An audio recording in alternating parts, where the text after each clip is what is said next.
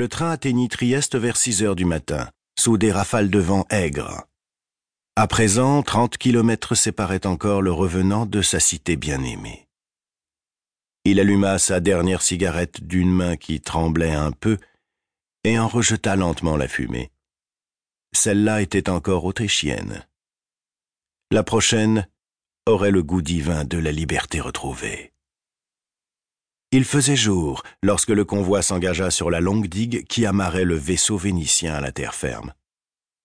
Un jour gris, sous lequel la lagune luisait comme un étain ancien. La ville, enveloppée d'un brouillard jaune, pointait à peine, et par la vitre ouverte au maximum, entrait l'odeur salée de la mer et le cri des mouettes. Le cœur d'Aldo se mit à battre soudain au rythme si particulier des rendez-vous d'amour. Pourtant, aucune épouse, aucune fiancée ne l'attendait au bout du double fil d'acier tendu par-dessus les flots.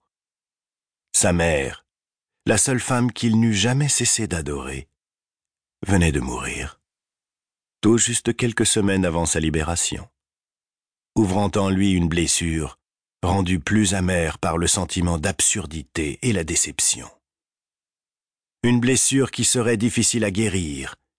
Isabelle de Montlore, princesse Morosini, reposait à présent dans l'île San Michele sous le mausolée baroque proche de la chapelle émilienne. Et tout à l'heure, le palais blanc posé comme une fleur sur le grand canal sonnerait creux et serait sans âme. L'évocation de sa maison aida Morosini à repousser sa douleur. Le train entrait en gare et il n'était pas convenable d'aborder Venise avec des larmes dans les yeux. Les freins grincèrent, il y eut une secousse légère, puis la locomotive libéra sa vapeur. Aldo saisit dans le filet son mince bagage, sauta sur le quai et se mit à courir. Lorsqu'il sortit de la gare, la brume se moirait de reflets mauves. Tout de suite, il vit Zacharia, debout près des marches descendant vers l'eau. Droit comme un i sous son chapeau melon et avec son long par-dessus noir, le majordome des Morosini attendait son maître dans l'attitude rigide qui lui était devenue familière au point de lui constituer une seconde nature. Un maintien plutôt difficile à acquérir pour un Vénitien fougueux, dont le physique, au temps de sa jeunesse, l'apparentait davantage à un ténor d'opéra qu'au maître d'hôtel d'une maison princière. Les années, jointes à la cuisine généreuse de sa femme Tchétchina, enveloppèrent Zacharia d'une sorte d'onctuosité, de forme plus imposante et d'une assurance, grâce auquel il atteignit presque cette majesté olympienne un rien dédaigneuse, qu'il enviait depuis toujours à ses confrères britanniques. En même temps, chose curieuse, l'embonpoint révéla chez lui une ressemblance avec l'empereur Napoléon Ier, ce dont il se montra extrêmement fier. En revanche, ses façons solennelles avaient le don d'exaspérer Tchétchina, bien qu'elle sût que le cœur n'en souffrait pas. Elle répétait volontiers que s'il la voyait tomber raide morte, le souci de sa dignité l'emporterait sur un chagrin dont elle ne doutait pas d'ailleurs, et que son premier mouvement serait un haussement de sourcils réprobateur devant un tel manque de tenue.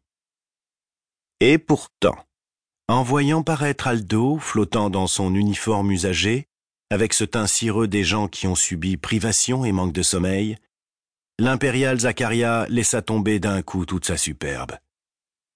Les larmes aux yeux, il se précipita vers l'arrivant pour le débarrasser de son sac, tout en ôtant son chapeau, mais avec tant d'ardeur que le melon lui échappa, et tel un ballon noir, roula jusqu'au canal où il se mit à flotter gaiement.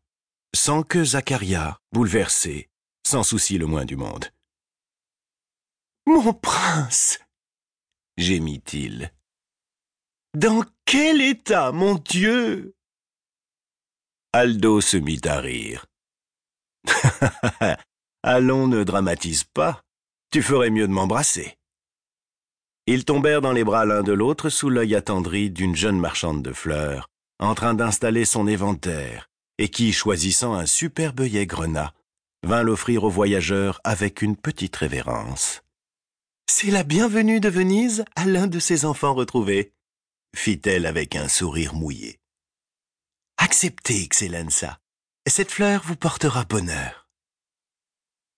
La marchande était jolie, fraîche comme son petit jardin ambulant. Morosini accepta le présent et lui rendit son sourire. Je garderai cette fleur en souvenir. Comment vous appelez-vous? Desdemona. C'était en effet la bienvenue de Venise elle-même.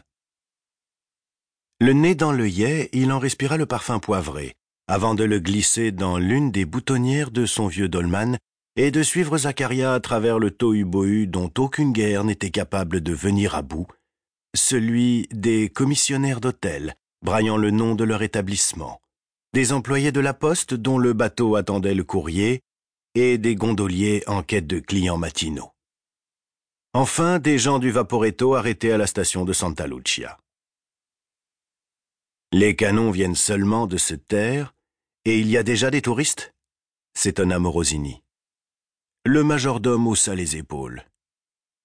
Il y a toujours des touristes. Il faudrait que la mer nous engloutisse pour qu'il ne vienne plus personne. Et encore. Au bas des marches, superbe avec ses lions de bronze aux ailes déployées et ses velours amarantes brodés d'or, une longue gondole attendait sous une frange de gamins et de curieux. Il était rare d'en voir d'aussi belles devant la gare. Le gondolier, un grand garçon d'un blond presque roux, mince comme un danseur, s'évertuait à repêcher le chapeau de Zacharia. Il y réussit tout juste comme le prince embarquait, saisit le couvre-chef trempé, puis le laissa tomber à ses pieds pour saluer joyeusement. Bienvenue à notre prince. C'est une grande joie et un bien beau jour. Morosini lui serra la main. Merci, Zian. Tu as raison, c'est un beau jour, même si le soleil a l'air de bouder. Celui-ci faisait pourtant un timide essai sur la coupole verte de San Simeone, qui brilla un instant comme pour un clin d'œil amical. Installé auprès de Zacharia, Aldo se laissa baigner par l'air marin, tandis que Zian, sautant avec légèreté sur la queue du scorpion noir relevé de filets rouges et or, l'envoyait au milieu du canal d'une seule poussée de sa longue rame et la grande avenue liquide bordée par les guipures de pierre, offrant tous les tons de la chair qui était autant de palais, se mit à défiler. Mentalement, le revenant se récitait leurs noms, comme pour s'assurer que l'absence ne les avait pas effacés. Vendramin Calergui, Fontana, Pesaro, Sagredo, les deux corners, Chadoro, Manin, où naquit le dernier doge, Dandolo. Loredano, Grimani, Papadopoli, Pisani, Barbarigo, Mocenigo, Rezzonico, Contarini. Ces demeures ouvraient devant le voyageur le livre d'or de Venise, mais surtout elles représentaient des parents, des amis, des visages à demi effacés, des souvenirs.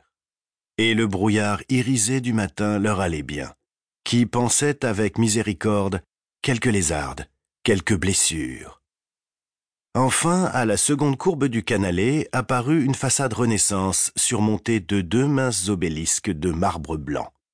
Et Morosini cassa le fil de son rêve. Il arrivait chez lui.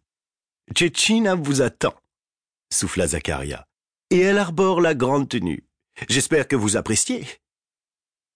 En effet, au pied du haut portail cintré d'où les longues marches blanches glissaient jusque dans l'eau verte, trois femmes jouaient les garnitures de cheminée. Celle du milieu, plutôt ovoïde, s'identifiant au rôle de la pendule, et les deux autres à celui de minces chandeliers. Hâtons-nous alors, dit Aldo en considérant avec amusement la belle robe de soie noire aux plis cassants et le bonnet de dentelle qui ornait sa cuisinière. Cecina ne supporte pas longtemps la toilette d'apparat. Elle prétend que cela nuit à son inspiration, et je rêve depuis des mois de mon premier déjeuner. Soyez tranquille. Hier, elle m'a fait courir quatre fois à San Servolo pour s'assurer les plus grosses campi et la bottega la plus fraîche.